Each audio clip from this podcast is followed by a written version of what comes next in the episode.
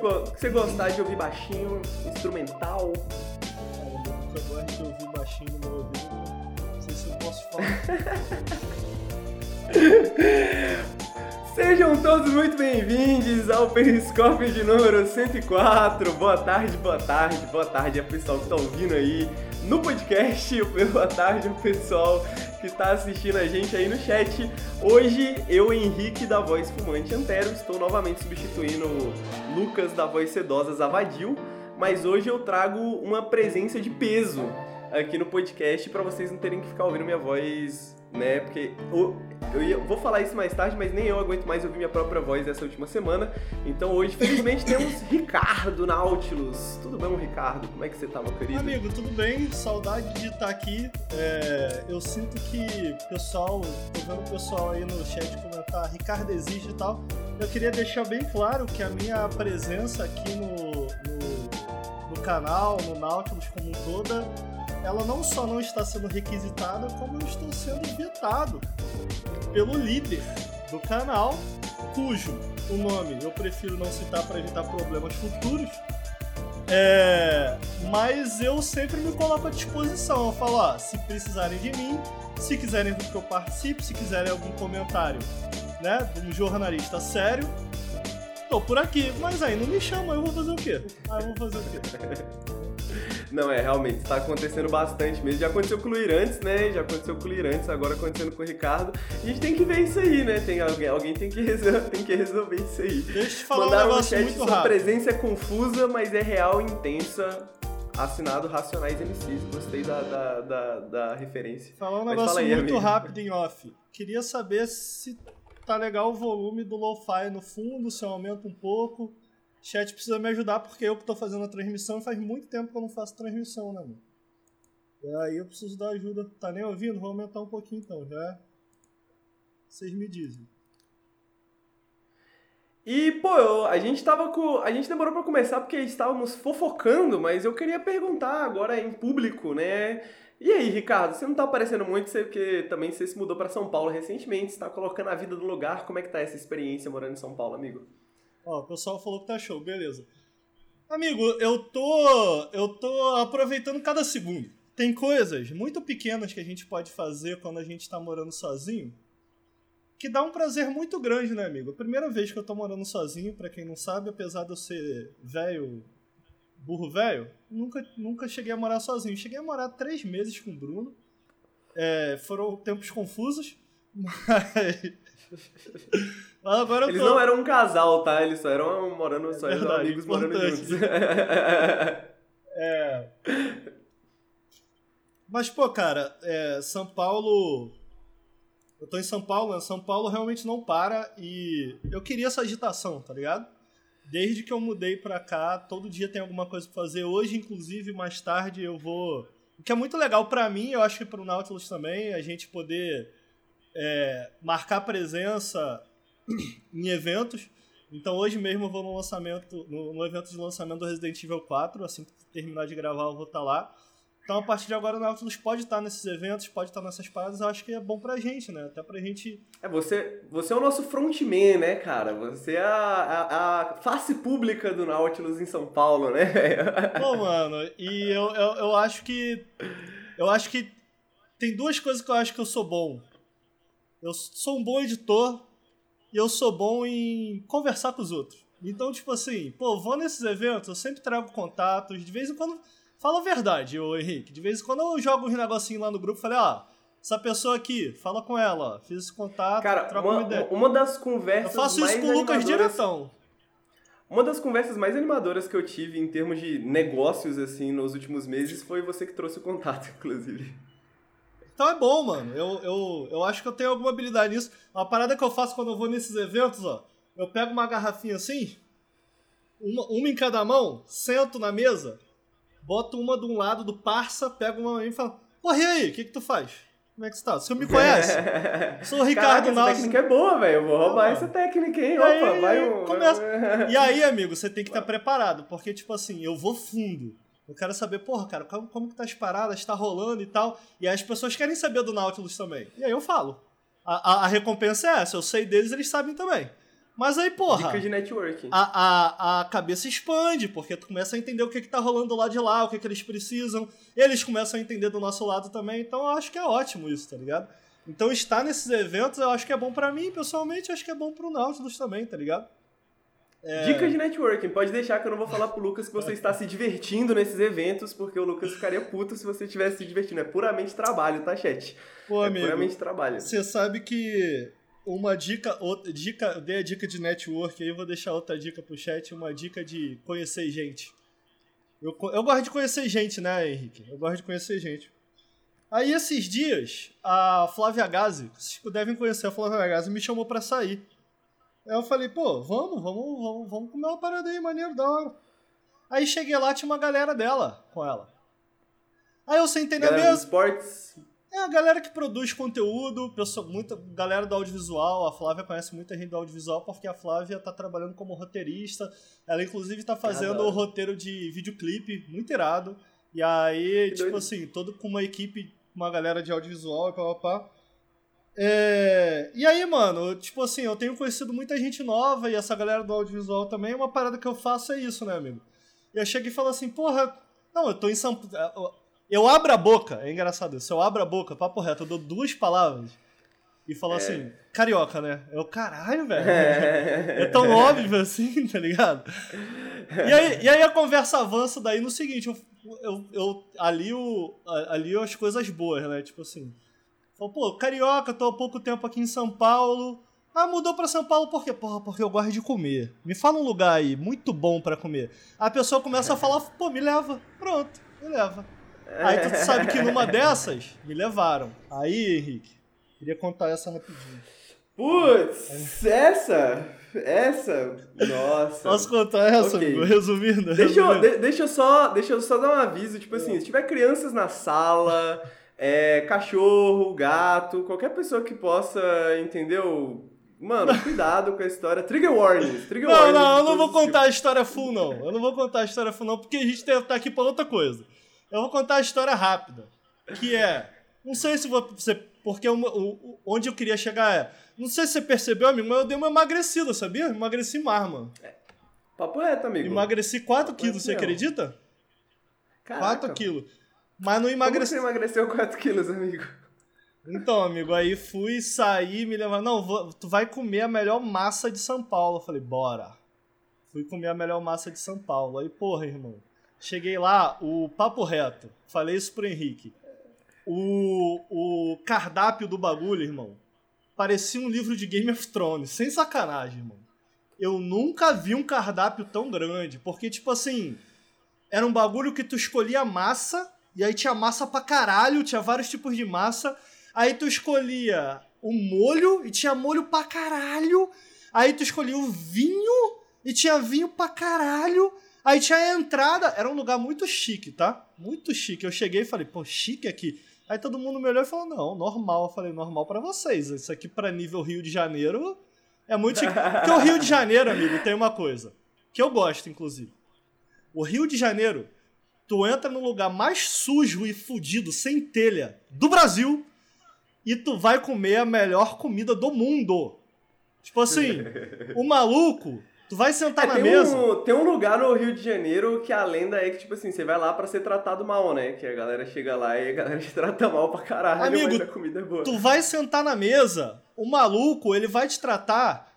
Não é como se, pô, como cliente. É como se, porra, irmão, na moral, mó trabalhão tu tá aqui e eu tenho que te atender. Então fala logo o que tu quer. É assim que tu vai ser atendido, tá ligado? Mas, tipo assim, tu vai comer a comida da tua vida, irmão. E aqui em São Paulo tem esse fenômeno, Henrique. Porque eu fico achando que. Porque aí o Rio tem isso, e tipo assim, os lugares tops do Rio, que tu é muito bem tratado, são muito caros. Tipo, são caros mesmo. Então, tipo assim, geralmente quando tu entra num lugar muito top no Rio, ele é gostoso, ele é bom. Não necessariamente melhor do que o, o, o, o sujão que tu foi. De outro jeito. Tá ligado? Mas geralmente quando o lugar é todo arrumadinho, quando é mais caro, tu come bem no Rio, tá ligado? Mas tu paga por isso.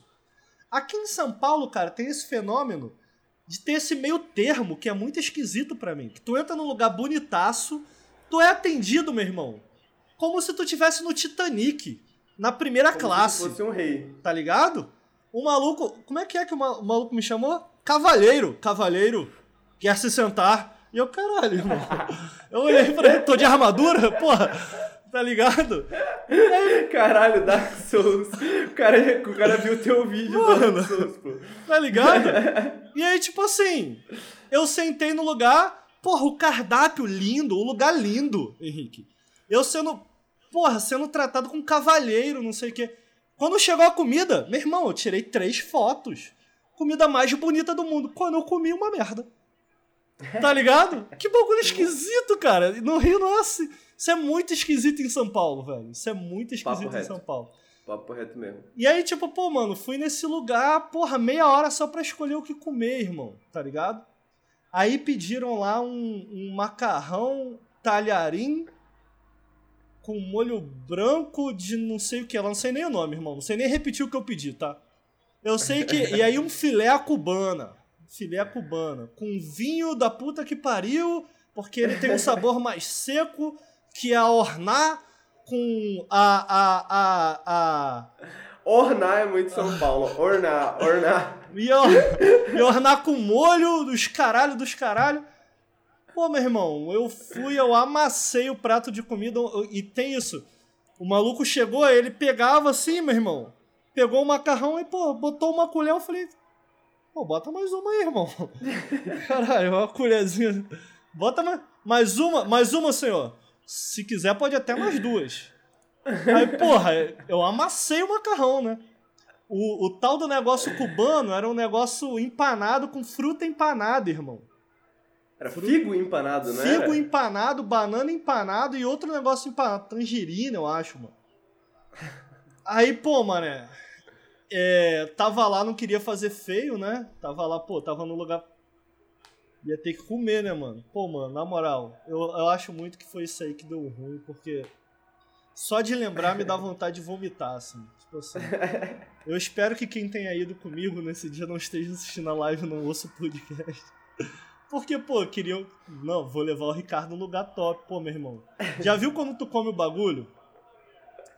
E aí dá aquele, aquele, aquela volta que tu fala assim. E aí, pô, eu fingi, né, mano? Aqui Botou foi, Ricardo. falou, não, não. tá, tá gostoso, bom, bom, bom, mas. Prefiro um negócio mais tradicional. Aí o vinho, eu já botei pro lado. Chamei, irmão, traz uma coquinha lá pro pai. porra, peguei minha coquinha, porra, deixei o figo empanado de bagulho pros outros, tá ligado? Irmão, eu sei que no dia seguinte eu acordei, pô, o Henrique, o Henrique já me viu comer, né, Henrique? Eu gosto de comer, mano. Eu como muito. Como muito. Eu fiquei dois dias sem comer porque acordei com uma intoxicação alimentar, mano. Fiquei dois dias sem comer e mais quatro comendo, tipo assim, um pão por dia, mano. Porque, tipo assim, deu uma- um negócio na barriga. Aí emagreci 4 quilos. Tamo aí. Moleque, eu não, eu, eu- eu- não quero bancar o Sherlock Holmes aqui. Me perdoe que tá passando o carro da pamonha, que ele passa toda hora esse horário. Sensacional, Mas. tá? ele passa tocando uma música de crente, assim, tá ligado? É, Não querendo bancar o Sherlock Holmes aqui, mas tu falou, da outra vez que tu contou a história, tu falou, pô, dei uma mordidaça lá no figo empanado, botei o bagulho pra dentro, passei mal. Mas tu é intolerante à lactose, né? Sou, sou. E aí tu comeu três colheradas de macarrão. molho, ao branco, molho branco, molho branco. Tá. E isso talvez não tenha relação. Ah, amigo, com- tipo assim, eu geralmente eu, é, é, eu, eu tenho, tenho uma coisa que eu faço quando eu vou comer pizza, esses bagulho, um Mac, eu penso, pô, vale uma cagada? Mano, vale, valia muito fácil uma cagada. Pô, amigo, tem. Ô, na moral, tem uns remédios que tu pode tomar, tá ligado? Tem uns lactase. um Ah, amigo, a gente assim, tem certeza que você quer falar disso? É porque, não, não. é porque a gente vai falar, vai entrar no assunto viscosidade. gente- Horário família. Horário família. Melhor seguir o Caralho, a gente vai fazer uma análise de videogame em cima da. ah, sem lactase com lactase. Melhor seguir o podcast, né? Melhor seguir o podcast. Análise qualitativa, moleque. Vamos falar de videogames. Vamos falar de Vamos falar de videogame. Agora que o senhor da pamonha já passou aqui, eu posso passar os recadinhos também da semana, né? Que o Nautilus é apoiado, né? por vocês, por vocês que estão escutando a gente, pela nossa comunidade. E se vocês querem, né, que a gente continue fazendo podcasts, continue fazendo vídeos, continue fazendo conteúdos, continue trazendo o Ricardo para contar sobre as viscosidades, né, e as diferentes tipos. É... Você pode apoiar a gente no apoia.se barra Nautilus, na nossa principal plataforma de apoio. Você também pode dar um sub aqui na Twitch. A gente vai ter algumas novidades em breve para os apoiadores. A gente já tem algumas coisinhas para os apoiadores, mas em breve a gente vai ter algumas novidades também. Então fiquem de olho. Apoiem a gente, lembrando, apoia.se barra Nautilus, um subzinho aqui na Twitch. Toda ajuda é muito bem-vinda para a gente continuar fazendo o Nautilus acontecer e a gente poder continuar ouvindo as histórias do Ricardo. Poder continuar enviando o Ricardo para eventos para comer pizza. pra trazer a história, de volta. Mano, a gente devia tornar isso num quadro, tá ligado? Evento de videogame com pizza. Aí o tema é: o Ricardo é intolerante à lactose, ele vai comer uma pizza e vai pro evento. Muito bom. Eu pagaria. Se você também pagaria, apoia.se barra Nautilus. Boa. Bom. Chegando aqui então, agora para falar de videogames, a, a gente ainda não tinha trago aqui no Periscópio a palavra sagrada de Chained Echoes. Trago né? tá correto, E- né? Trazido? Eu acho que os dois estão certos. É. Trago é cigarro, isso. porra. Também. Mas eu acho, que, eu acho que eu já pesquisei isso antes, eu acho que os dois estão corretos. Alguém que tiver com o Google em mãos aí, por favor, me, me, me, me corrija se eu estiver errado. Mas trago notícias, trago notícias. É, sobre Chained Echoes. A gente falou, so- a gente Nautilus falamos sobre Chained Echoes no GOT, né? O Bruno cobriu essa pra gente, que o Bruno foi a única pessoa do Nautilus que jogou o jogo no ano de lançamento. Porque ele saiu no finalzinho do ano passado, saiu tipo em dezembro, alguma coisa assim. E o Bruno jogou, colocou no jogo do ano, de tanto que ele gostou do jogo, e aí eu falei, pô, acho que é meio palhaçada, porque tipo assim, quando você, tá ligado? Quando você acaba de jogar um jogo, e aí você tá com o jogo na memória, tudo bem que eu coloquei Paintment no meu, eu tinha acabado de jogar Paintment, mas quando você tá com um jogo, acabou de jogar um jogo, tá no jogo na memória, o que, que eu quero dizer? Os jogos que saem no final do ano se beneficiam nas listas de final do ano. Porque a sua memória tá mais fresca, tá ligado? Você gosta mais. Eu falei, acho que aconteceu isso com o Bruno. Bruno colocou no GOT porque ele jogou recente, gostou muito, o jogo deve ser bom. Mas tá, tá, tá super vendendo o jogo, né? Tá super estimando o jogo. Aí eu entrei de férias e eu falei, pô, que coisa boa pra fazer nas férias, não jogar videogames, né? Coisa que eu já faço quando eu tô trabalhando. Mas agora eu posso fazer de uma maneira mais tranquila e posso jogar um videogame que eu não falaria sobre em nenhum outro momento, que foi o Chained Echoes. E aí algumas pessoas também na live me falaram, pô, Chained Echoes é muito bom, é a segunda vinda de Jesus Cristo pro JRPG, não sei o quê. Então, tipo assim, eu fui com tudo esperando não gostar do jogo, porque eu já estava um pouco cansado do hype, já estava um pouco já de saco cheio. Dito isso, todos eles estavam certos. O hype estava certo, o hype acertou, estava todo mundo correto. Pessoas no chat que falaram que é a segunda vinda de Jesus Cristo, realmente, cara, tipo assim, Chained Echoes, né, cara? Vamos lá. Pô, amigo, gosto não muito de sabia que era tão bom assim, não. Papo reto. É absurdo, amigo. mesmo? É absurdo. Tanto que eu joguei ele há tanto tempo atrás e tô tentando trazer ele no Periscope faz um tempo e aí tô trazendo ele agora, meses depois de eu ter jogado o jogo, porque eu ainda, tipo assim, tenho esse jogo na memória. E porque eu conversei com muita gente que tava jogando Chained Echoes na comunidade também, fiquei trocando muita ideia sobre o jogo nos últimos meses e pegando as visões, porque, tipo assim, parece que é um slow burner, né? Aquele jogo que sai e vai ganhando momentum, assim, a galera tá... Eu vi um vídeo no YouTube Ah. que era tipo assim, o jogo que ninguém tá falando sobre, o melhor jogo que você não jogou. E aí era tipo Chained Echoes, tá ligado? E aí, tipo assim, no nosso círculo, é, né, Ele tá é no Game falado. Pass, tá? Tá no Game Pass, tá no Game Pass, joguei no Game Pass. Uhum. Cara, vamos lá. Vamos, vamos voltar no tempo, vamos voltar para quando eu era criança, para quando eu descobri um emulador de Super Nintendo e eu falei, vou jogar todos os jogos em ordem alfabética, porque não tinha nenhum outro melhor método de escolha, tá ligado? E aí eu fui jogando em ordem alfabética até que eu cheguei, amigo, em Chrono Trigger. Olha aí.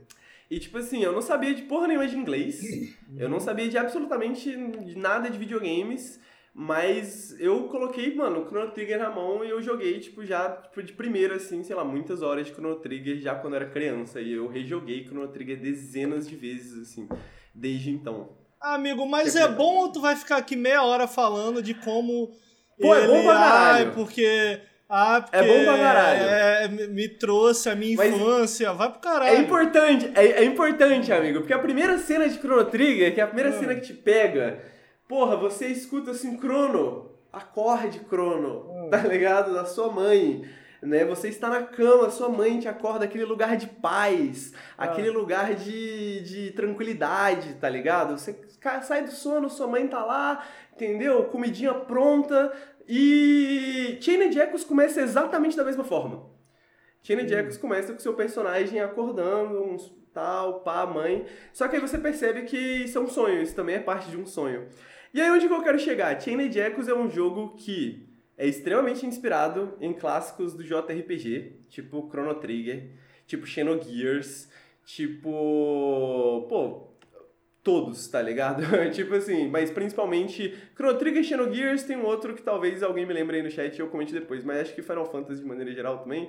É, E o ponto é que Chained Echoes é muito consciente que ele é inspirado nesses jogos, sacou? Então, tipo assim, você tem dezenas de referências a esses jogos, você tem momentos que lembram esses jogos, é como se fosse uma amálgama desse jogo. É engraçado porque, tipo, ele é um jogo, eu, eu comentei esses dias que é o jogo mais JRPG que eu joguei muito tempo, mas ele não é japonês, né? Foi feito por um cara só, o Matias Linda. Um cara é- só? Caraca. um cara só, tipo, ao longo de muitos anos. É... E... e, cara, dá pra ver todas essas influências, dá pra ver que ele sabe que essas influências estão lá e ele não quer te enganar que esse jogo é muito influenciado por essas paradas, tá ligado? Tipo assim, ele realmente entra numa vibe de ser um jogo, de certa forma, nostálgico, assim, que encara a nostalgia, que fala da nostalgia, que entra na nostalgia. Ao mesmo tempo, ele não é um jogo que fica preso no passado, sacou? Ele não é um jogo que fica preso nessa época, nos jogos dessa época. E eu acho que uma das coisas. E aí nisso é uma grande questão. Como você fazer um, um RPG de turnos tradicional em 2023, tá ligado? Porque eu acho muito difícil, às vezes, a experiência de jogar. E ele resolve isso de várias maneiras diferentes me- nas mecânicas, sacou? Tipo, várias ideias que já estavam lá em outros jogos, mas que ele transforma e subverte de uma maneira elegante que, tipo, faz sentido pra quem tá jogando hoje.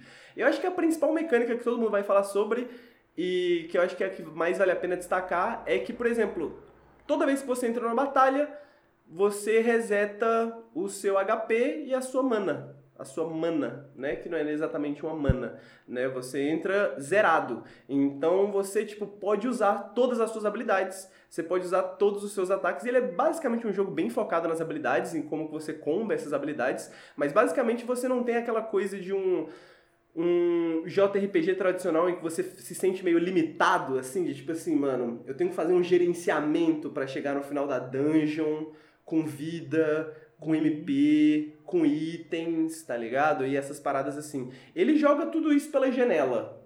Chained Echoes defenestra tudo isso e transforma toda essa experiência numa coisa mais cíclica, de certa forma, sabe? Numa coisa que é um, não é essa dungeon, mas essa batalha especificamente, que é um meio que um, um puzzlezinho que você tem que resolver por conta de como as habilidades funcionam. Cada habilidade é meio que um mini puzzle de habilidades. E como que você resolve essa situação? E ok, uma vez que você resolver essa situação, pronto, você pode ir pra próxima. Toda vez que você morre na batalha, você pode só resetar essa batalha e tentar outra parada, tá ligado? Então ele não tem esse peso, assim, esse, essa bagagem do JRPG que você vai carregando ao longo do tempo, tá ligado? E aí, além disso, porra, tem umas builds muito maneiras, sacou? De como que você constrói os personagens. Tipo, mano, você pega um personagem favorito, aí ele tem algumas opções de build, de como você pega essas novas habilidades. E aí, pô, eu foquei muito na... na Samurai. Tem uma mina que ela é, tipo... Ela é meio meio cowboy bebop, assim, tá ligado? Ela é meio que samurai, meio bandida, tá ligado? Pá. E Pô, aí... rapidinho, deixa eu te parar muito rápido, porque enquanto você tá falando, tá passando na tela o jogo aqui pra quem tá assistindo com a gente ao vivo na twitch.tv barra Nautilus Link.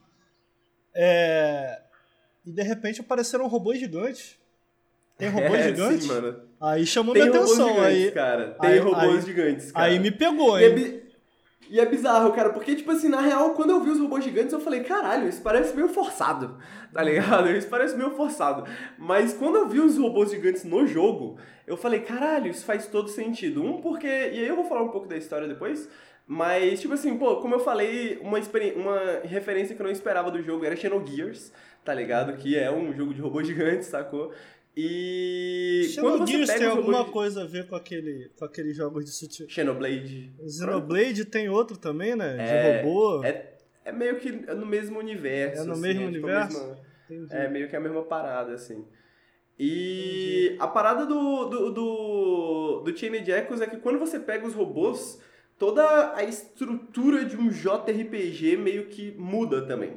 Porque ele tem essa pegada de ser meio que um JRPG, ele chega a um certo ponto, ele meio que vira um JRPG mundo aberto. Sabe? E todo, RPG, e todo JRPG é meio que um mundo aberto, de certa é, forma. É. Tá ligado? Tipo, você tem um robô, você tem uma. Né, todo Final Fantasy você tem um navio, você tem um, um navio voador, tá ligado? Você tem uma paradinha para você se movimentar pelo mapa, e aí você tem uma abertura mais. Mas ele entra bem profundo nisso, assim, sabe? De tipo, você pega os robôs, aí você pode caminhar pelo mapa overworld né? Mas você também pode, tipo, só passar por áreas que você já passou para pegar recompensas que você não tinha como acessar. E agora você tem como acessar, porque você tem os robôs gigantes e os robôs eles meio que planam, assim, tá ligado? Então, tipo, você tem um motivo para revisitar todas as áreas do jogo, de certa forma, se você for um completionista, mas mesmo se você não for, tipo assim, eu acho que deve ter completado 60% das conquistas, mas mesmo assim eu rodei o mundo inteiro, tipo, duas, três vezes, assim, procurando uma habilidade nova, uma história nova, uma quest específica, porque ele tem essa paradinha toda em, em certos momentos, ele é dividido em atos, e os atos mudam bastante, assim, de ato para ato, como que a estrutura do jogo funciona. E, mano, são todas essas coisas que fazem ele meio que ser esse JRPG moderno, mesmo que ele não seja japonês, porque ele tipo tem todo esse DNA, mas de uma mas forma só que para eu entender. muito bem. Primeiro eu queria dizer que é muito lindo o jogo. O pessoal fica falando uhum. que eu não uhum. gosto de pixel art, isso é falso, isso é falso. Eu não gosto de pixel art feia, igual daquela porra daquele jogo de Undertale lá que é feio pra caralho. Agora, pô, lindo, jogo lindo demais. É... Esse jogo é lindo, velho. Mas uma, uma, uma, coisa que me vem à cabeça enquanto você está falando é ele, ele, é ele é mais puxado para um. Ele é um, ele é um JRPG tradicional muito bem executado. Ele não é necessariamente inovador, é isso, né? Eu acho que aonde ele inova é meio que, tipo assim, onde ele corta, tá ligado? De certa forma, sacou? Tipo assim, eu acho que ele inova na interpretação de um JRPG pra época. No sentido de que, mano, é essa bagagem do JRPG é muito difícil. Mano, eu, eu tento jogar JRPGs, tipo, do PS1 e papapá. Eu jogo alguns e tenho, eu tenho várias opiniões sobre como esses jogos funcionam hoje. Porque eles são meio que jogos da sua própria época, tá ligado? São os jogos pré-internet, assim, sacou? São os jogos pré o nosso cérebro está ligado a 320 por hora todos os dias, todos os instantes, sabe? Então é um jogo que é um tipo de jogo que eu sinto que ele é muito difícil de, de encaixar da maneira que a gente divide o tempo no mundo atual. de um nível mais, mais profundo, assim, tá ligado? E eu acho que Chained Echoes resolve isso de muitas formas, sacou? Tipo assim, ele não é um jogo. Não é porque ele tem um visual 2.5 HD, não é porque ele tem um combate de ação é, e etc. É porque ele pega aquela sensação e ele. E ele transforma todas as mecânicas e cria todas as mecânicas e sistemas ao redor dessa sensação. E não, tipo, coloca os sistemas e mecânicas do passado esperando que aquelas mecânicas e sistemas criassem essa sensação, uhum. tá ligado? Ele tenta uhum. construir isso de outra forma, sabe? Então, e eu acho que funciona muito bem. E nisso eu quero dizer porque, tipo assim, eu sei que esse é muito medo de, da maioria das pessoas que nunca às vezes jogaram um RPG, um JRPG tradicional, de tipo assim, mano, não sei, é meio lento, é meio chato, é meio pá. E esse não é. Esse não é. Absolutamente não é, tá ligado? Absolutamente não é.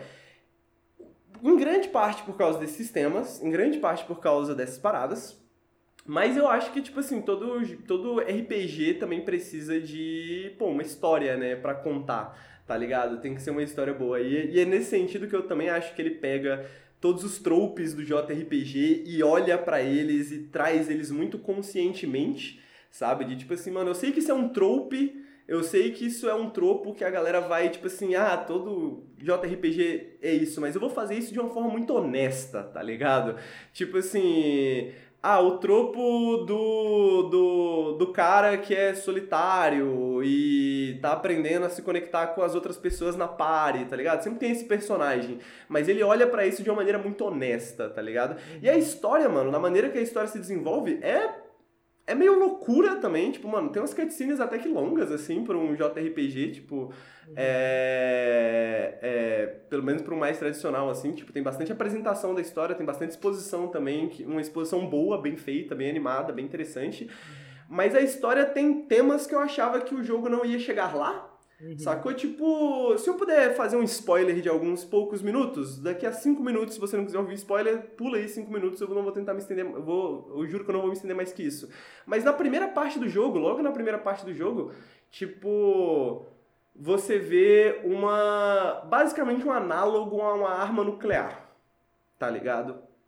E você tá lidando com os efeitos de tipo, você tá num grupo de mercenários e vocês foram, foram levados para esse lugar, e aí meio que sem querer você ativa essa arma nuclear, milhares de pessoas morrem.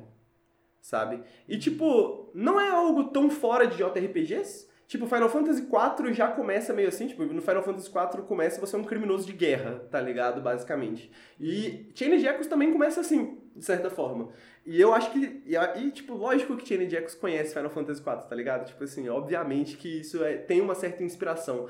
Mas a maneira que ele pega esses temas, esses mesmos temas, e ele desenvolve ele de outras formas e traz outras nuances e traz outras ideias e outras perspectivas até sobre essas paradas que são tão não básicas, mas que já foram apresentadas em outros JRPGs, tá ligado? E ele entra disso, nisso de uma forma muito sincera. Eu sinto que o. É, inclusive no crédito tem tipo assim, obrigado Nietzsche, tá ligado? Ah, um bagulho assim, uhum. sacou? Então, tipo assim, o, é, dá pra ver que a, o Matias Linda, ele leu bastante coisa e, e, e eu consigo sentir, assim, ele meio que colocando certas ideias filosóficas em conflito durante a história, porque ele entra em temas morais muito sérios, sacou? De tipo, mano, quando você comete um, um, crime abominável, tá ligado? Uma pessoa que comete um crime abominável, e se isso é sem querer, e se é por querer, e se isso é por um bem maior, e, sacou? Tipo, todas essas ideias são colocadas no jogo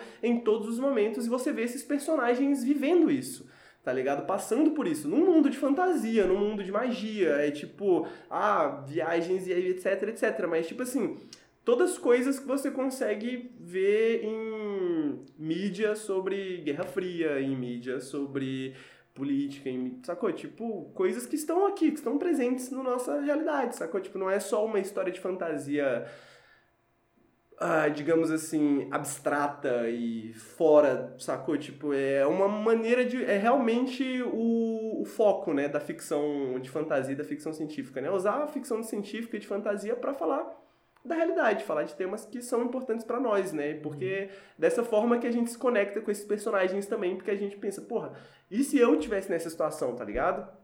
E se eu tivesse. E, se fosse eu que tivesse que perdoar essa pessoa, será que eu perdoaria?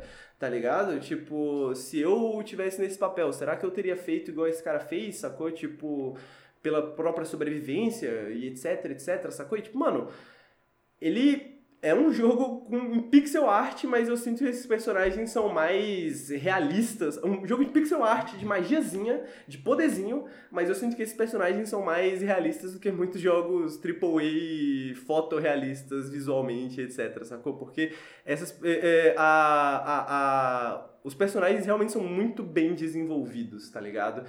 E, mano, oh, Chain of Echoes, cara, é um jogo absolutamente papo reto. Hum. Um jogo sem defeitos. Tipo assim, é na mesmo? verdade, ok, tem, algum, tem alguns defeitos, sacou? Tipo, eu acho que mais em termos de estrutura, mas eu sinto que todos os erros são por uma boa ambição, tá ligado? Tipo assim, por exemplo, quando você, quando você descobre, quando você, tipo assim, um dos grandes prazeres é você descobrir o sistema do jogo e essa parada de ser cíclico e de você sempre poder testar qualquer coisa. Só que quando você meio que, tipo assim, eu cheguei no final, e eu já tinha minha estratégia muito bem desenvolvida. E, tipo, meus personagens, mano, estavam pica. Então, tipo assim, uhum. virou, ficou um pouco trivial as lutas. até, tipo uhum. assim, no, no, tipo, não é nem no terço final, mas, tipo assim, nos 10% final ali, ficou um pouco trivial, porque, tipo, ok, eu já sei como fazer, eu sei como resolver, tá ligado? Já entendi os sistemas e tal, tal, tal. Mas eu sinto que é um custo que eu estou disposto a pagar. Porque quando você chega nesse ponto do jogo, já não é mais isso que te carrega, tá ligado? Quando você chega nesse ponto do jogo, é a história, é os personagens, é a resolução desse drama, tá ligado? Eu sinto que é, se eu for trocar um sistema que funciona muito bem na primeira metade do jogo por um e não funciona tão bem no final por um sistema que funciona mais ou menos durante todo o jogo, eu prefiro a primeira parte, tá ligado? Porque, tipo assim, chega um momento do jogo que eu já tô muito envolvido, sabe? Então, tipo assim, ele tem defeitos, mas eu diria que, tipo, ele é uma experiência holística de videogame, tá ligado? Ele é perfeito nesse sentido de ser muito completo, cara, de ser tipo um estudo de caso sobre JRPGs, de ser um excelente RPG, de ser um jogo que você pode jogar sem conhecer um, um RPG, ser um jogo que você vai apreciar mais ainda se você conhece a história dos RPGs. Então, tipo, é um jogo que literalmente eu recomendaria para qualquer pessoa. Tipo, mano, qualquer tá, pessoa toma. Dúvida. Esse jogo é bom. Pra você falar na minha linguagem, para quem não, não, sabe, para quem tá me escutando aí, eu sempre fui um cara mais do CRPG do que do JRPG, né? Então, eu sempre fui mais, muito mais letrado. O meu Nemesis.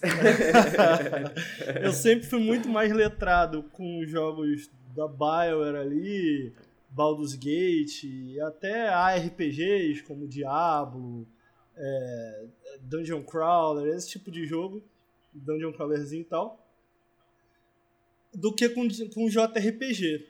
Então minha pergunta é, eu acho que o Henrique vai conseguir me entender. É uma pergunta simples. Para eu entender aqui. Esse jogo, ele tá mais para um Dragon Age Origins, ou seja, ele pega os elementos que fazem um, um CRPG muito bons e executa muito bem, com algumas ideias originais muito bem, ou ele tá mais para um Disco Elysium, que ele pega essas ideias, mas ele brinca, ele extrapola, ele, ele faz o que quer com, com, com, essa, com esses padrões bem estabelecidos e ele faz o que quer com isso e quebra expectativa. É, eu, eu, eu, acho que eu entendo a sua pergunta, mano. Acho que eu entendo a sua pergunta. Eu diria que é mais o primeiro caso, sacou? Tipo uhum. assim, eu diria mais que Chain Jack. Tipo assim, porque pra mim Disco Elysium transcende a forma, tá ligado? É, do CRPG, né? Tipo assim, mano, ele é tão transformativo que ele meio que vai para uma categoria própria, assim, justo, de, justo. De, de jogo, tá ligado? Uh, eu sinto que Chained Echoes não é isso. Eu sinto que Chained Echoes é tipo um diamante perfeito de, de JRPG, tá ligado? De, tipo um cristalzinho perfeito, sem as impurezas, sabe? Tipo assim, tudo muito bem cortadinho, tudo milimetricamente calculado, assim, definido para capturar essa experiência de um JRPG, de o que é jogar, do que era jogar um JRPG no final dos anos 90, no começo dos anos 2000, tá ligado? Que era a época que eu estava jogando JRPG, sacou? Tipo, porque pra mim é mais isso, assim, É porque, sabe? Henrique, o que me deixa com o pé atrás disso tudo que você falou é que, tipo assim, eu já ouvi isso antes. Do tipo assim, de JRPG, eu, eu joguei... Parece que eu não jogo nada, mas eu joguei vários até é, recentes, por exemplo, eu joguei Ninokuni. E Ninokuni parece bem, apesar é. de tentar algumas coisas, ele parece bem centrado em é, é, traduzir essa experiência clássica. Eu joguei o Dragon Quest. Dragon Quest, né? Eu não lembro qual foi o último. O... Que também parece ser um JRPG muito tradicional. Então, a, a maioria, quando eu vou me aventurar em um JRPG, parece que essa.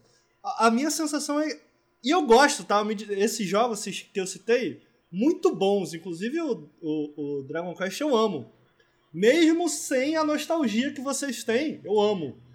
Mas, Mas eles tipo, nunca assim, são essa promessa, parece que eu né? ouço eles esse, nunca cumprem essa promessa. Parece que eu ouço esse moto repetidamente uhum, uhum. e eu fico assim... Porque, a bem da verdade, cara, dentro de CRPGs a gente tem tantos outros modelos que eu, que eu tenho visto recente a, a, a, gente vai desde Cyberpunk, que ainda tá, de certa maneira, dentro dos modelos de um CRPG, mas que tá fazendo coisas, até, sei lá, um Dragon Age Inquisition, que tá querendo sair desse molde, misturando com, um pouco mais com o jogo de ação. Enfim. Aí a gente tem alguns jogos, sei lá, os jogos da Piranha Byte e tal, que eles vêm bem apelando pro que é um CRPG clássico e tal. Então, eu vejo. E aí, de novo, eu posso estar falando besteira aqui, porque obviamente eu acompanho mais o cenário de CRPG do que de JRPG. Mas a impressão que eu tenho é que todo JRPG novo que a galera se anima muito vem com esse mesmo objetivo de design. Ah, não, porque uhum. vai trazer de volta a nostalgia. Eu falo, mano, eu, eu acho que eu não quero cumpre. isso, sabe? Eu sei, eu, eu, eu, eu, talvez não seja o melhor vendedor, mas é, é isso que eu quero dizer quando as pessoas falam, tipo ah, é a segunda vinda de Jesus Cristo do JRPG. E eu falei, mano, não é, mano. Tipo, não é. Já, é que é justamente essa questão. Eu entrei com essa ideia. Tipo, mano, não é. Nunca vai ser. Tipo, essa ideia é uma ideia perdida que, tipo assim, as pessoas estão aloprando nisso ainda porque as pessoas querem voltar a ser criança, querem voltar a ser jovens, mas você nunca vai voltar a ser jovem, tá ligado? Tipo assim, e, e eu sinto isso. E eu joguei e eu falei, não, realmente é. É, e, e esse cumpre essa promessa. É o primeiro JRPG que eu jogo nos últimos, tipo assim, um, um JRPG, um jogo nos moldes de um JRPG que saiu nos últimos, tipo, 10 anos que eu falo, mano, isso aqui é, isso aqui cumpre essa promessa de, mano, essencializar, né, cristalizar essa experiência, tá ligado? Cristalizar essa experiência realmente como não como não como ela como a gente achava que ela era ou não e nem como ela era, sacou? Mas como tipo ela devia ser hoje. Como ela devia ser hoje para ainda passar o mesmo impacto, para ainda funcionar da mesma forma, tá ligado? Porque eu acho que tipo assim uma, uma grande diferença entre o CRPG e o JRPG e eu acho que é, e aí quando você pensa no Dragon Quest, por exemplo, Dragon Quest nunca quis ser isso. Porque o Dragon Quest, tipo, acho que a parada do e o Dragon Quest define muito bem que o JRPG é muito. Não é porque é velho que é ruim. Ah, né? sim. E, tipo assim, as pessoas jogam. E eu, eu sinto que o CRPG a gente tá muito mais preocupado às vezes, mano, como que a gente inova? Como que a gente traz uma ideia nova? Como que a gente faz uma parada diferente? Tá ligado? Avanços tecnológicos também, né? E o Dragon Quest, tipo, ele é um jogo que não quer se modernizar, sacou? Tipo, ele é um jogo que não vai se modernizar, sacou? Tipo, essa, esse é o modus operandi do, do Dragon Quest, porque esse é o que o público também do Dragon Quest espera de um Dragon Quest. Eu sinto que o, o Chained Echoes, ele faz isso para nós que não temos essa cultura tão forte de Dragon Quest, por exemplo, como é no Japão, sacou? Tipo, faz isso para nós ocidentais, digamos assim, de certa forma, mas eu acho que não só ocidentais, mas eu acho que ele ele faz isso pra gente que não tem essa base tão fundamental de, tipo, mano, Dragon Quest ser um, um produto cultural do nosso país, da nossa história, tá ligado? Dragon Quest no máximo pra gente é tipo, mano, eu conheço vários nerdola de JRPG e, mano, é isso. A gente somos alguns nerdolas de JRPG que ficam discutindo qual o melhor Dragon Quest. A maioria das pessoas conhece, mas não jogou tanto, jogou um pouco, mas não gosta, ou jogou e não terminou, tá ligado? Então, tipo, eu sinto que o Chained Echoes faz isso para um público, para você que queria ser esse nerdola, né? tá ligado? Para você que queria ser esse nerdola de Dragon Quest e tipo ter essa experiência que você não teve na época e agora está fora do seu alcance. Chained Echoes traz essa experiência ao seu alcance. Da hora, da hora. É... Bom, é isso. É isso que eu tenho pra falar de Dragon Quest. Se você quer mais coisas sobre Dragon... Ou falar sobre Dragon Quest, sobre Chained Echoes. Se você quer mais coisas sobre Chained Echoes, no nosso vídeo de jogos do ano passado, uh, uh, o Bruno falou de Chained Echoes. Então você pode assistir o vídeo também. E agora, né, falando, deixando de lado né, coisas mais celestiais, a gente vai falar agora de Diablo 4 que teve um closed beta final de semana passado. Hoje é dia 24 do 3. No final de semana passado teve um closed beta, o Ricardo jogou, eu joguei com ele um pouco. Esse final de semana agora está tendo, enquanto estamos conversando, um open beta. Se você entrar agora, talvez você consiga jogar antes das 9 da noite, porque tá com uma filinha. e Bom, Ricardo, que é um grande fã de Diablo também, vai falar para nós. E aí, Ricardo, o que, que você tá achando do Closed Beta de Diablo? Cara, eu vou dar umas impressões gerais baseado no, no Closed Beta, no que eu vi. Curiosamente, eu gosto muito de Diablo, eu joguei todos, tá? Eu acho que o Diablo que eu joguei mais na minha vida foi o Diablo 2, eu joguei muitas horas disso. Também era uma época que tinha todo o rolê de Lan House e tal, né? Então, joguei muitas horas de Diablo até em Lan House, até mesmo em Lan House, e tinha aquela aquela coisa da grande novidade, né? De tá podendo jogar online com os teus amigos. Aquilo era insano, aquilo era maluquice, tá ligado? É, Então, para além de toda a experiência de Diablo que eu sempre gostei, essa experiência online sempre me atraiu muito no Diablo por conta da novidade. E eu acho que Diablo, cara, é o Diablo 4 eu, é um jogo tão certo que eu vou jogar que eu, pra ser sincero, não me lembro. Eu, não, eu, eu vi alguns trailers desse jogo, mas eu não vi muita coisa. Eu não vi muita coisa. Eu fui bem cru em relação a esse Diablo 4 é, sobre o que esperar, assim. E uma impressão, uma impressão que ficou rapidamente nas horas que eu coloquei, eu coloquei mais ou menos 15 horas é, é, Diablo. A gente fez uma live de quê, Henrique? Mas... Ficou às Porra, 12 jogando? 8 horas. 8, 8, é, foi mesmo? Às 8. Foi. Pô, é, é, eu acho que, tipo assim, deve ter sido umas 10 horas de live, mas umas 2 horas foi de fila, né? Então, então provavelmente deve ter sido umas 8 para 10 horas da gente jogando. É. Então eu fui muito cru, assim. Eu fui um pouco sem expectativa, eu acho, Diablo. Porque Diablo 3 foi um jogo que. Pô, foi um dos jogos que eu mais esperei na vida, pra ser sincero, tá ligado? justamente porque Diablo 2 foi um dos jogos que eu mais joguei na vida. Eu acho que a minha curiosidade ao redor de Diablo 3 estava especificamente em entender porque pós Diablo 2 a gente teve muito jogo. Deixa eu procurar um videozinho aqui de Diablo 4 para botar na tela rapidinho.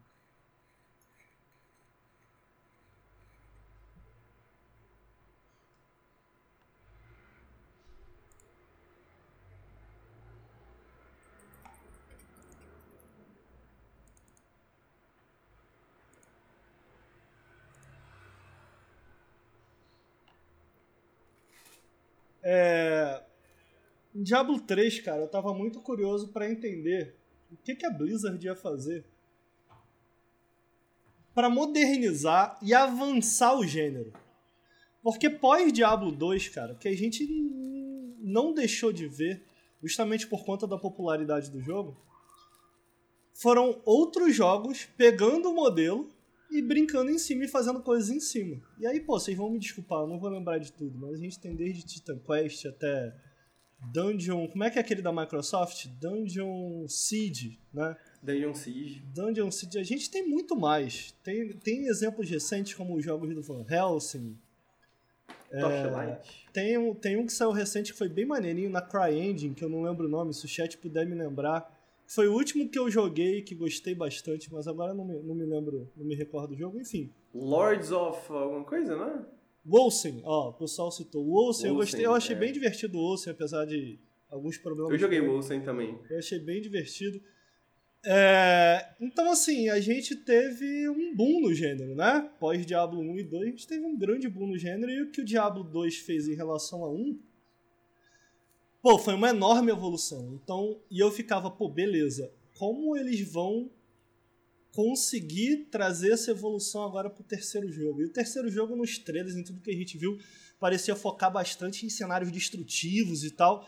E quando saiu o jogo, eu lembro de, da sensação de decepção, assim, de uma maneira geral, sabe? Tipo, é, Diablo 3 no lançamento foi um jogo lotado de problemas. Eu não vou lembrar aqui todos eles necessariamente, mas eu lembro que talvez tenha sido o maior de todos que era justamente como o jogo lidava com loot. E um dos grandes problemas dele era a Action House, né? Pra quem não se lembra, uh, Diablo 3 no lançamento tinha meio que uma casa de leilão e você podia vender o loot para outras pessoas.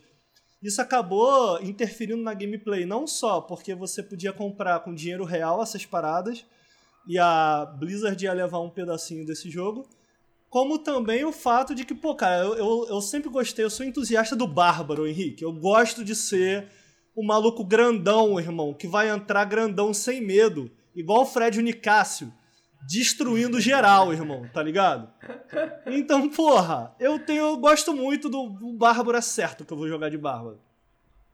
E aí, cara, é, eu lembro que, mano, uma das coisas que aconteceu por conta da Action House é que, cara tu não conseguia loot pro teu boneco, mano. Porque caía loot para todas as classes, porque aí tu usava Action House para vender, menos pro menos teu boneco, tá ligado? Isso é só um dos problemas, cara. Porra, eu lembro que era tão escasso você conseguir loot, o jogo gerava tanto ao redor da Action House que eu lembro de ter montado uma build de quebrar vaso, irmão. Porque era melhor ganhar dinheiro do que fazer uma build pra é, dropar item. Tá ligado, velho? Eu tinha uma build de dropar vaso. Eu, eu passava de dungeon em dungeon, em vez de matar bicho, eu destruía todos os vasos da dungeon. E dava reset na dungeon e ia destruir mais vaso. Porra, irmão. Tu sabe que tu errou como designer quando tem uma build de vaso. Tá ligado? o jogo é pra matar monstro no inferno. E porra, entra um grupo inteiro para destruir todos os vasos da, da, da dungeon, é porque, meu irmão, alguma coisa tu fez de muito errado. Você concorda, mano? Tá? Pô, eu acho que essa é a melhor definição possível, cara. Você sabe que você errou quando tem uma build de vaso, cara. É isso, Porra, mano. É isso, né, cara? E aí, cara, Diablo 3 esse, eventualmente se tornou um excelente jogo, tá? O, o ciclo de desenvolvimento do Diablo 3 me lembra um pouco de outro jogo que eu gosto muito, que é o Street Fighter V. Que foi lançado cheio de problemas, muito mais limitado do que o seu antecessor, menos divertido de assistir, menos, de, menos divertido de jogar. Era só pior, tá ligado? É, mas que eventualmente se transformou num excelente jogo, num grande jogo em seus próprios termos. Eu acho que o Diablo 3 com. Me lembra aí qual é o nome da expansão, chat? É a. Porra, esqueci o nome da expansão, sumiu. Chat, vai me lembrar qual é o nome da expansão do Diablo 3? Reaper of Souls. Obrigado, James E. Eventualmente, quando eles lançaram Reaper of Souls, meu irmão, eles tiraram, não só tiraram Action House, como melhoraram muito o drop de loot, conseguiram fazer com que porque uma das diversões de Diablo é o loot, é inegável. Uma das diversões de Diablo é você conseguir brincar com builds, você conseguir brincar com o visual do seu personagem, né? Você quer ver essa transformação visual no seu personagem também. Cara, Vou... barulho de, de coisas caindo no Diablo é tipo um dos barulhos que eu tenho no meu cérebro, perfeito, assim, eu consigo escutar, perfeito. tá ligado? Não só o barulho, amigo, como tipo assim, tu passar horas naquela dungeon para eventualmente dropar aquilo que tu quer, porra, isso é gostoso. Isso faz parte do loop de gameplay de Diablo. Isso é uma das coisas que faz Diablo tão divertido, tá ligado? E no Reaper of Souls, eu acho que eles conseguiram entender, tá ligado? Eu acho que eles conseguiram trazer de volta toda a essência. Me deixou muito triste que essa foi a única é, expansão de Diablo 3. A gente não teve mais nada de Diablo 3, o que foi muito triste. É lógico que o jogo evoluiu com as seasons e tal. Até lá eu já tinha meio que abandonado, eu acabei não escolhendo não investir tanto tempo em Diablo 3. Até porque tinha outras coisas muito legais para jogar, como por exemplo que eu não citei, mas o Path of Exile, que estava me atraindo muita atenção. É, então tinha muita coisa para jogar para além de Diablo 3, e o Diablo 3, para além disso tudo, para todas essas questões, tinha toda a questão que agitou muito a fanbase é, do estilo de arte de Diablo 3 e tal. Onde eu tô querendo chegar? Vindo para Diablo 4, cara, a sensação ao jogar Diablo 4 é que tudo que eu joguei nesse beta, ele não me surpreendeu. É Diablo. Então, ah, Ricardo, pô, nunca joguei Diablo, não gosto de Diablo. Mano, não, eu não vi nada em Diablo 4 que vai fazer você que nunca gostou de Diablo, do gênero de Diablo, de jogar Diablo, pegar e falar: nossa, ok, agora isso aqui me parece interessante. Eu, sinceramente, não vi nada. Talvez além dos gráficos, os visuais estão muito legais. É... Agora, o loop de gameplay, mano, é Diablo. É exatamente o que eu esperava de Diablo. Então, eu não vi nada no loop de gameplay que me fez, nossa, que, que diferente isso, que novo isso. Não. Estruturalmente ele tenta coisas diferentes, eu vou chegar lá. Mas o loop de gameplay, mano, é Diablo, sabe? É, no entanto, tudo que eu joguei, apesar de não ter me surpreendido, me impressionou.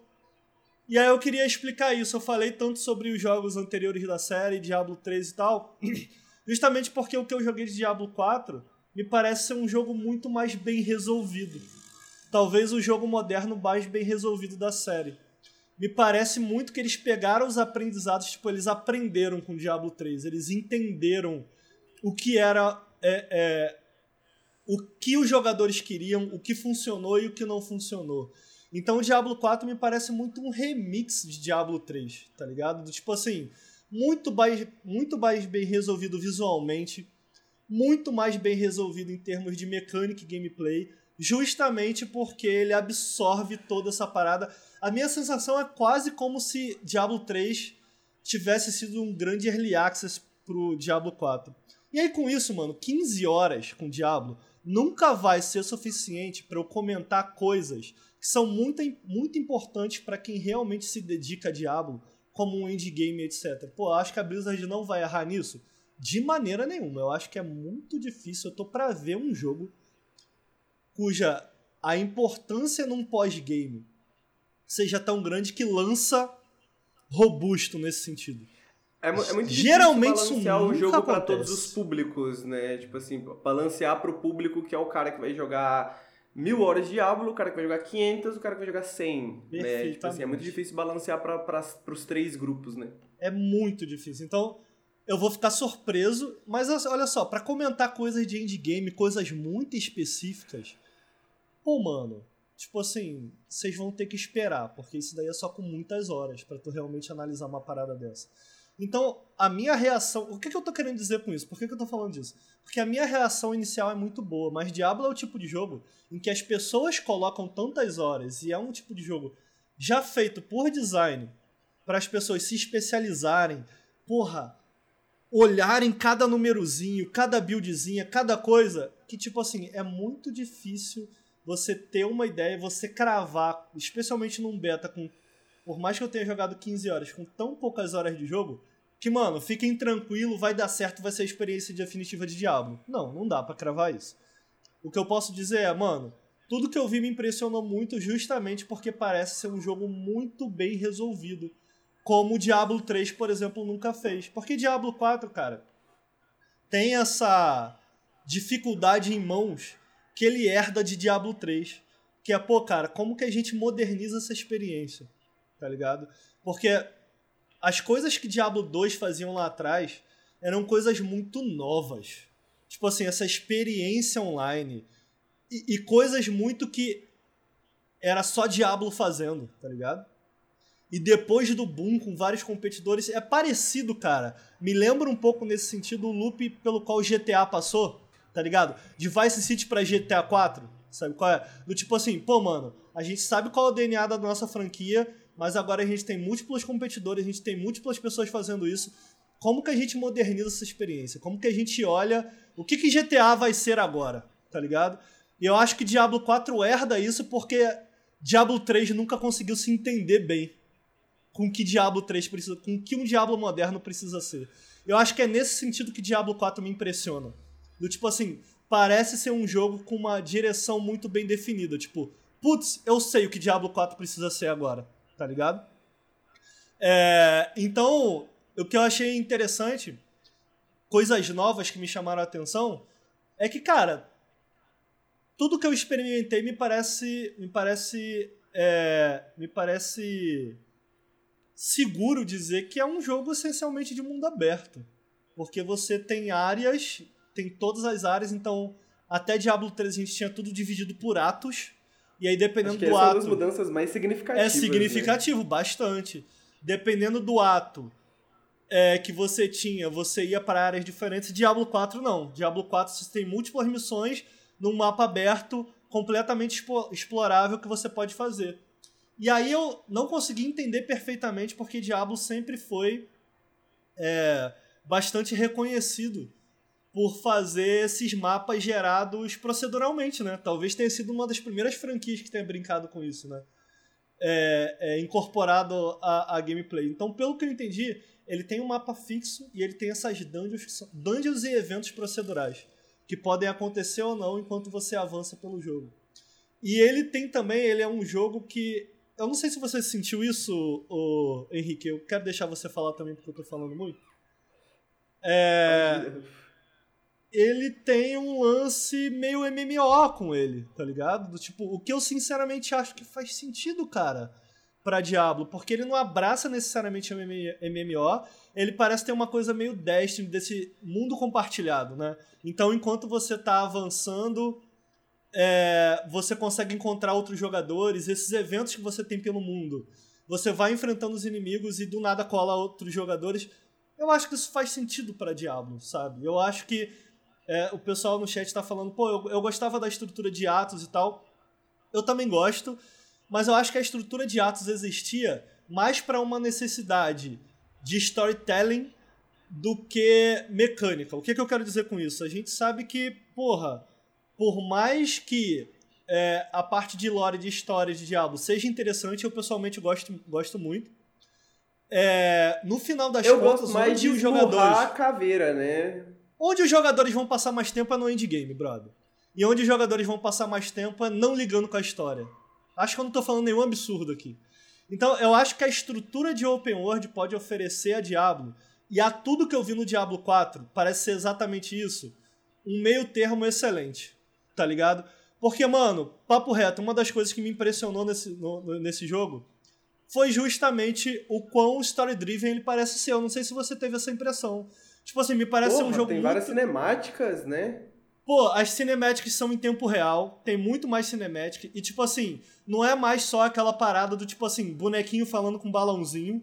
Não, tem cutscenes, todas em tempo real, que acontece. As quests, mesmo as menores, tem cutscenes. É, porque antes a gente tinha tudo, as cutscenes eram CGs, né? Então isso limitava, porque o problema da CG é que, pô, tu tem todo um trabalho para criar um personagem e ele nem aparece, porque é tudo CG, tá ligado? E agora com as cutscenes em tempo real, pô, você se sente mais ali dentro. Então, tipo assim, eu acho que eles tiveram uma excelente resposta para isso. Pô, beleza, a gente não, não tem mais o esquema de atos, fazia muito sentido para um jogo story-driven com, com o que a gente tem. E depois, no endgame, a gente deixa a parada mais aberta, a gente não tem mais isso. E se a gente incorporar as duas coisas desde o início? Um mundo aberto, mas a gente, ao mesmo tempo, conseguir transformar essa experiência em uma experiência mais story-driven. Me parece ser, sinceramente, desses Diablos modernos, me parece ser o jogo com maior foco em história de tudo que eu joguei. O que me impressionou bastante. Por isso eu usei a, parada, a palavra que eu saí impressionado, tá ligado? Tem muita questzinha secundária, tem mu as quests principais estão muito caprichadas, com cutscenes muito legais, com transições muito legais. O que me fez é ter essa impressão essa... de direção. Tipo assim, eles têm uma direção muito clara do que eles querem fazer com esse jogo. Me fala, Henrique. E, não, é muito louco porque, tipo assim, a, é, a questão de como esse mundo é estruturado faz com que as main quests tenham uma pegada diferente, né? Porque eu lembro quando a gente tava jogando, tipo assim, você faz algumas questzinhas, umas main quests que é tipo, ok, uma, vai ali, faz isso ali, pá, não sei o que. Aí uma hora mandam você entrar no bagulho. Aí você fala assim, ok. Aí quando você vai ver, o bagulho, tipo, tem 10 níveis, tá ligado? E tem uma cutscene no meio, pá, e tal. Então, tipo, tem essa pegada de, tipo, como é mundo aberto essas paradas às vezes te surpreendem um pouco mais, assim, também, tá ligado? De tipo, você entra num lugar e fala assim, caraca, esse bagulho aqui é gigante, esse bagulho aqui tem uma história por trás, esse bagulho aqui tem uma parada. Que quando o jogo é todo construidinho, digamos assim, né? Tipo, você fica um pouco mais. Tipo assim, ok, o designer colocou isso aqui porque ele queria encontrasse isso aqui, tá ligado? Agora tem um elemento mais surpresa, assim, de tipo, pô, talvez não era pra eu ter encontrado isso aqui agora, mas eu encontrei, sacou? Será que eu tô pronto? Será que, uhum. será que vai dar, dar bom, tá ligado? Eu, eu, eu particularmente gostei muito dessa estrutura e, e eu, eu realmente acho que o melhor a melhor comparação para mim foi, tipo, Destiny, assim, tipo, também teve essa experiência da gente estar tá fazendo um evento do mapa e aí chegou um cara nível 25, sinistrão, aí, tipo, e ele era, eu tava jogando, o Ricardo tava jogando de Bárbaro, eu tava jogando de Mago, e aí a outra classe que tem no, tinha no Closed Beta era o, o, o tipo, o Ranger, né, o, o, o Rogue, né? Uhum.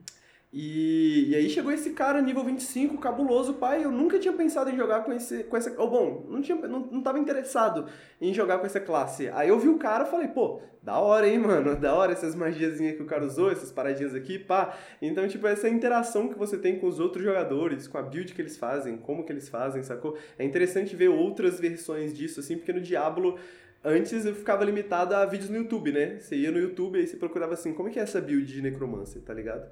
Aí você viu o cara jogando de necromancer. Aí agora aqui você vê um cara lá e o cara tá usando essa build e você fala, caralho, da hora, isso aqui, irado, tá ligado? E pô, cara, eu tenho que citar que demorou muito tempo até a gente ter transmog em Diablo 3. Para quem não sabe o que é transmog, pô, basicamente, sabe aquele joguinho que vocês jogam de loot, tipo, sei lá, Monster Hunter, mano?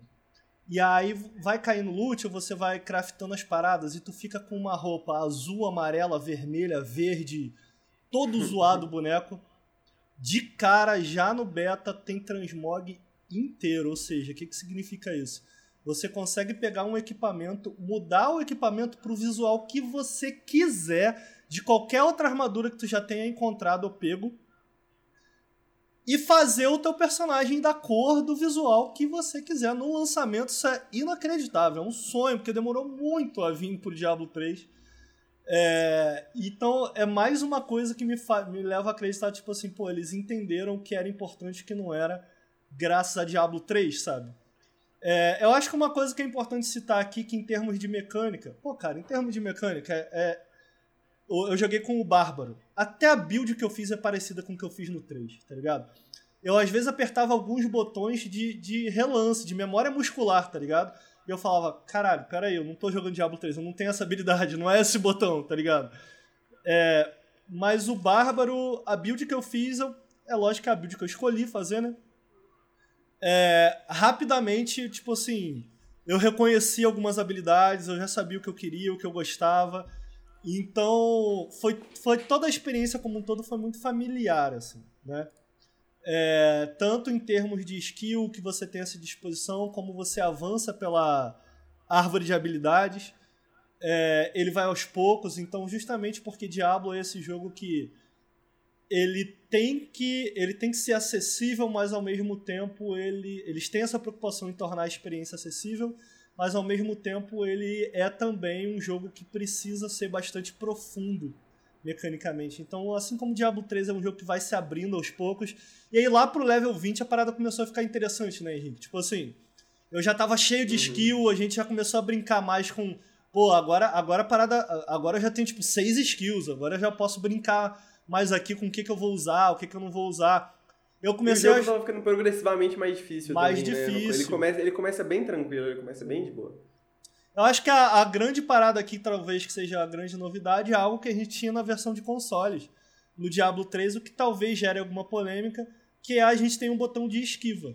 A gente tem um botão de ah, esquiva. Ah, é. Eu, eu ia perguntar isso, mano. Eu quero seu take, porque sim, isso já tá virando uma polêmica. Eu já é? vi manchetes, eu já vi notícias assim de tipo Sim, Diablo 4 tem um botão de dodge, mas você só ativa de 5 em 5 segundos. E eu quero saber o que, que você achou dessa mudança, o que, que você achou de como funciona.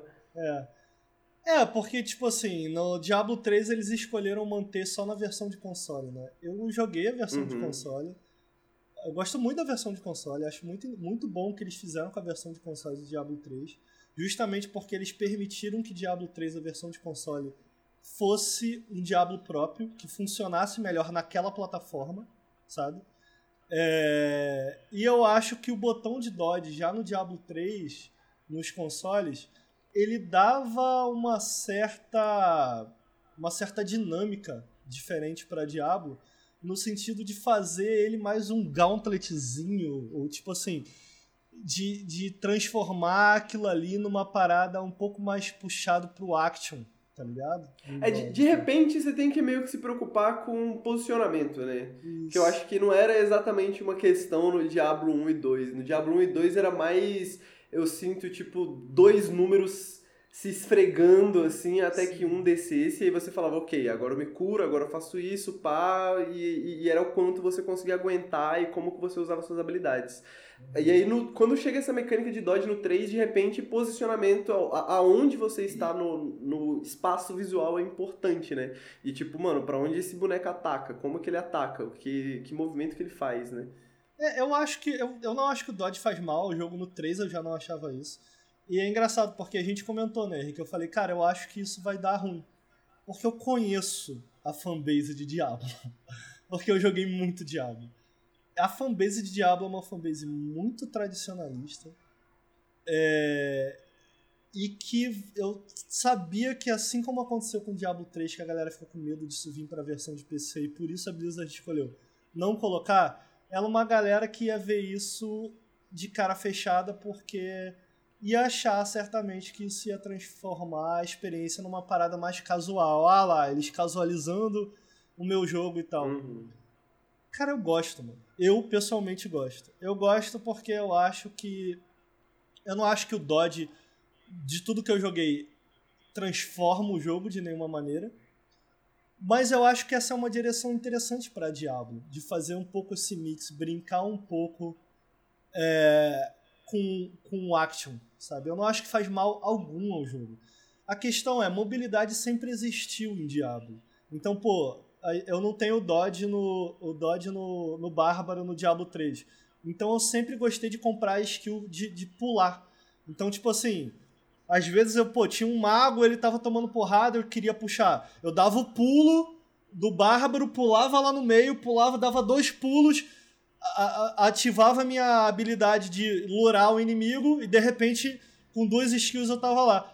Então eu entendo o sentimento de tipo assim, vocês vão reduzir a mobilidade a um botão ao invés de toda uma construção de habilidades e skills que a gente tem que comprar. Eu entendo isso, só que eu não acho que é, é, o Dodge necessariamente vai fazer mal a isso. E tendo o Dodge fixo, eu acho que eles podem brincar um pouco mais com algumas mecânicas que eu vi, inclusive no beta, do tipo assim. O personagem ter ataques mais carregados ou coisa mais carregada. Porque às vezes você tá jogando Diablo, cara. Especialmente num nível muito alto. E, meu irmão, tu não importa mais o que tá acontecendo na tela. O que importa é a sequência de habilidades que você tem que ativar.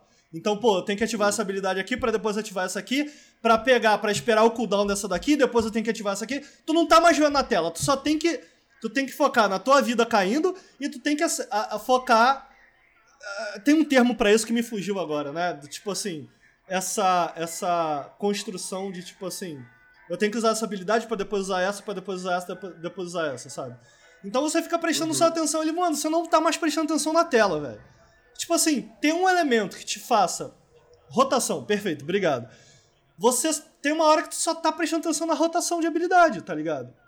E tipo assim, tem um elemento que te faça, para além de ter que prestar atenção na rotação, ter que prestar atenção também no que tá acontecendo na tela, eu, Ricardo, acho isso interessante. Tá ligado? Até porque o nível de habilidade. Comparado Diablo 1 e 2, né, pelo menos, tipo assim, já no 3 você tem essa meio que essa redução de habilidades ativas, né? De tipo, você começa a ter menos habilidades ativas um pouquinho, mas elas são mais fortes e mais impactantes de maneira geral, né? Então, tipo, quando, quando, quando chega nessa hora de, de, de, rotação, acho que fica muito mais streamlined também, né? Quando você tem, tipo, esses dois, essas duas preocupações em constante e, tipo, a parte da skill também não é é, overpowered, assim, né? No sentido de você ter que ficar se preocupando só com a rotação e a rotação ser o bagulho mais importante e necessário, né? Tipo, ele, é... ele, ele, ele divide um pouco os holofotes ali, né? É porque eu entendo, cara, que, tipo assim, se, você, se a gente parar pra pensar é, conceitualmente, né? O que, que Diablo é e tal, e Diablo é muito sobre números, né? E eu acho que cria essa essa fricção entre dois tipos de design. Pô, tu quer ser action e, tipo assim, ter que pensar nas coisas a partir de um prisma de iframes e etc. Ou você quer ser sobre números? Tipo, você tem que upar suas resistências para conseguir tomar menos dano aqui, tá? Sabe? E aí, eu entendo que essas duas coisas talvez não conversem muito bem. Mas eu adoraria ver alguém tentar. Sabe? Eu acho que essa é a minha parada. Entendi. E eu acho que tá funcionando. É, e acho que pelo menos pelo que eu joguei funciona esse meio termo, né? Que Pelo menos pelo que eu joguei até agora do Diablo, eu sinto que eles estão eles, eles nessa direção, né? De conseguir encontrar esse meio termo entre esses, tipo... encontrar um lugar onde esses dois tipos de design se encontram bem, né? Isso. Então, cara, eu acho que eu acho que isso conclui, assim, o que eu tinha pra falar de Diablo. Eu gostei muito, inclusive... É, eu vou ter que sair agora para um evento, mas eu planejo, se possível, gostaria de gastar pelo menos mais 10 horinhas no Diablo esse final de semana. Pô, recomendo, recomendo a galera que tá aí, tem o mínimo interesse por Diablo tentar. Tá foda, eu acho que tem uma questão aí, eu não acredito que vai ser um lançamento suave desse jogo. É, no beta fechado, eu fiquei mais de 3 horas esperando numa fila. A Blizzard, sinceramente, eu não tenho fé alguma que a Blizzard vai. Esse vai ser um lançamento suave. Tipo assim, não, no lançamento vai tudo estar funcionando. Eu não acho que vai ser. Eu acho que vai ser um lançamento caótico, tá ligado? É... Então, talvez esse seja o melhor momento para você tirar um gostinho de Diablo sem ter que pagar por Diablo, tá ligado? Para você decidir se você quer passar por isso ou não. Sinceramente, amigo, de tudo que eu vi, eu definitivamente vou querer passar por isso, eu acho. O que é um problema porque Street Fighter vai sair colado com Diablo. E apesar de eu amar Diablo, porra, eu amo muito mais Street Fighter. Então tô decidindo aí no que, que eu vou fazer da vida. eu decidi que no mês 6 pra frente eu definitivamente não vou transar, então tem isso, eu liberei esse espaço na minha vida. E aí eu não sei se vai caber Diablo e Street Fighter nos dois, eu vou descobrir. Street Fighter com certeza. Então tem isso aí também. Eu acho que quem tá ouvindo tem que pensar nisso. Mas, cara, eu gostei muito.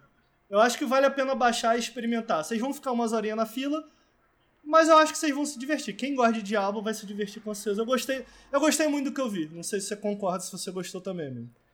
Papo reto, amigo. Faço de todas as suas palavras as minhas, porque é, tenho essa mesma questão de agenda de tipo assim, mano, será que Diablo cabe na minha vida? Porque é isso. parece que tá caminhando. tá caminhando muito para isso, assim, né? Tipo, esse jogo que, mano, está lá, sacou? E que você abre, que você joga um pouquinho, e você para, você joga um pouquinho e lança coisas novas, né? Tá, até pela estrutura dele, meio, meio MMO, meio Destiny.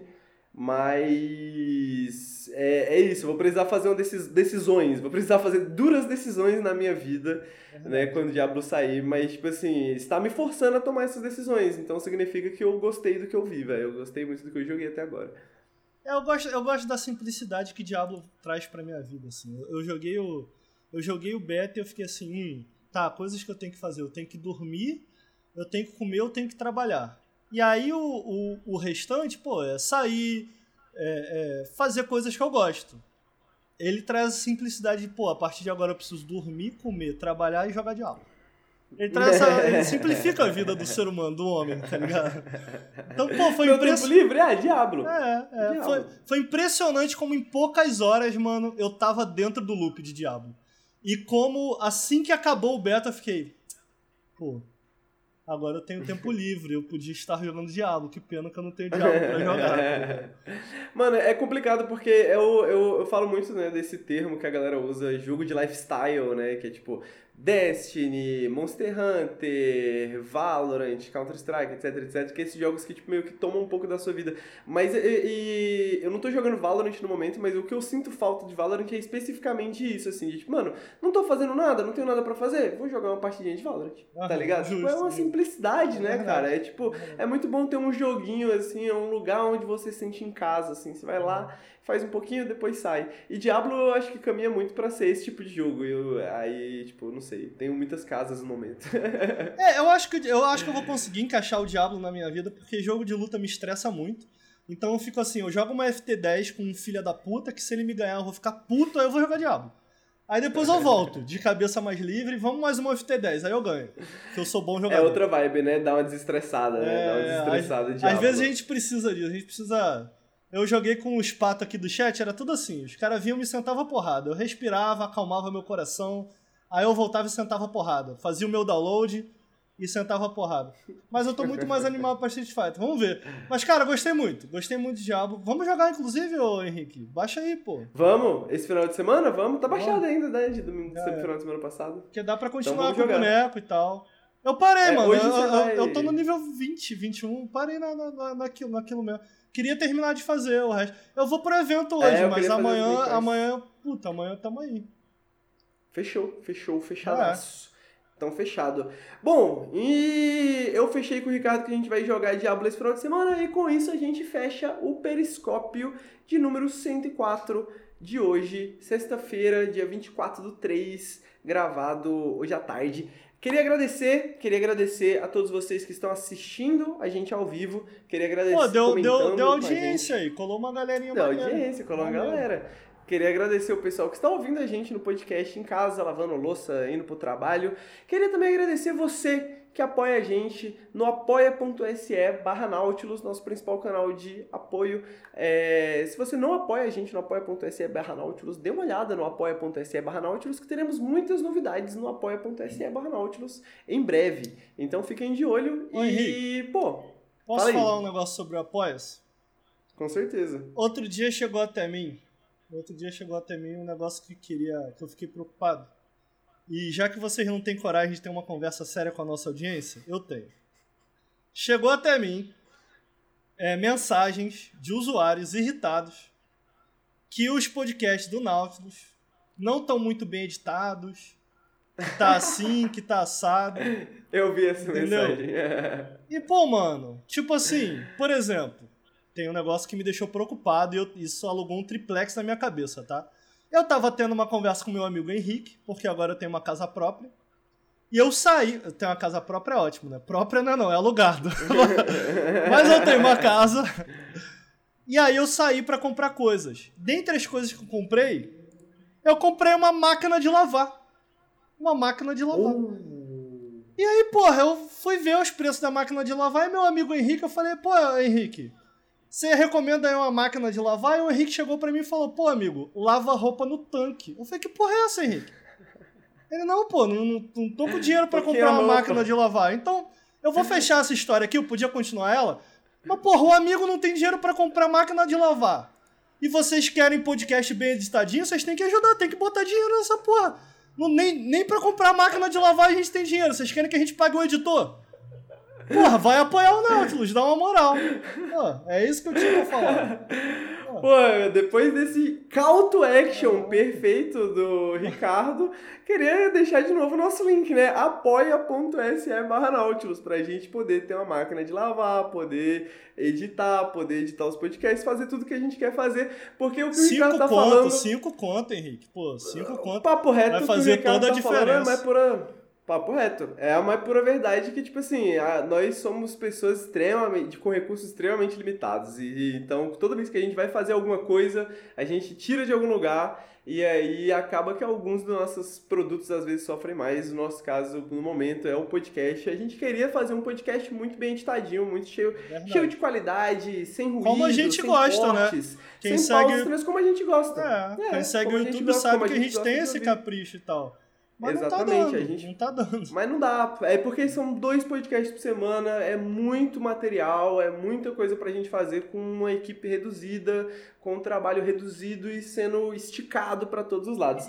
Então, queria também me desculpar com você que escuta o podcast, né, nessa qualidade que você escuta. Prometo que um dia vai melhorar se você for lá no nosso apoia.se barra deixar 5 reais lá, com certeza um dia vai melhorar. Se 1% de vocês fizer isso, a gente já, Caraca, já já consegue ia fazer tá- bastante coisa. já tá consegue voando. fazer bastante coisa. Bom, dito isso, queria agradecer de novo o Ricardo. Muito obrigado, Ricardo. Muito obrigado por ter Valeu, colado amigo. nessa sexta-feira. Espero que você tenha um bom evento, amigo. Depois tem que Obrigado, contar as amigo. histórias do evento de Resident Evil. Opa. Tira fotinhas, videozinhos, traz o material pra gente mostrar na live. Pode deixar, amigo. Pô, eu, inclusive eu tenho que pegar a senha do Nautilus, porque, pô, dá pra fazer uns stories, dá pra fazer umas palhaçadinhas. Dá. Dá, dá. Eu não Pô, lá tenho, eu não tenho. que a galera passa É. pra você. A galera passa pra você. Já No celular é facinho que dá pra trocar, você aperta duas vezes na carinha assim, ele já troca. Blup, blup, blup. É. Pô, não Bonzinho, pegar isso aí. É, pega assim, mano, fazer um stories. Faz isso hoje já, ó. Pô, faria, só tenho que pegar isso aí, pô. É, fechou, fechou. Bom, gente, muito obrigado. A gente se vê semana que vem. Segunda-feira a gente vai falar sobre Diablo, talvez no Game Pass um dia. Então fica aí uh, o spoiler. Segunda-feira café com videogames.